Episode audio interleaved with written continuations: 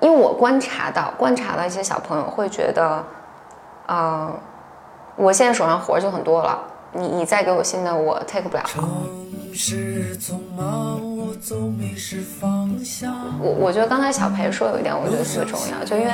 小裴在说说他跟技术沟通，然后比如说沟，因为技术这边其实是没有能给你什么你的抓手嘛，你你其实不太理解，但是小裴就自己去学习嘛。啊我觉得这个就是我努力过了。这个是我觉得这个是工作上特别好的态度，就是因为我我有见到我们的这些运营有一些同事嘛，有些运营因为嗯，因为比如他跟技术和产品沟通的时候，他觉得听不懂有问题，所以他自己就去上课，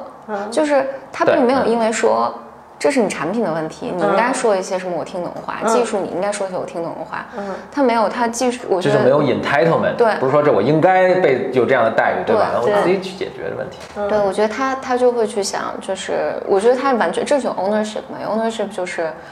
但是我这个事儿想努力的推进去，现在我就遇到个困难，这个困难呢，那我自己想办法嘛。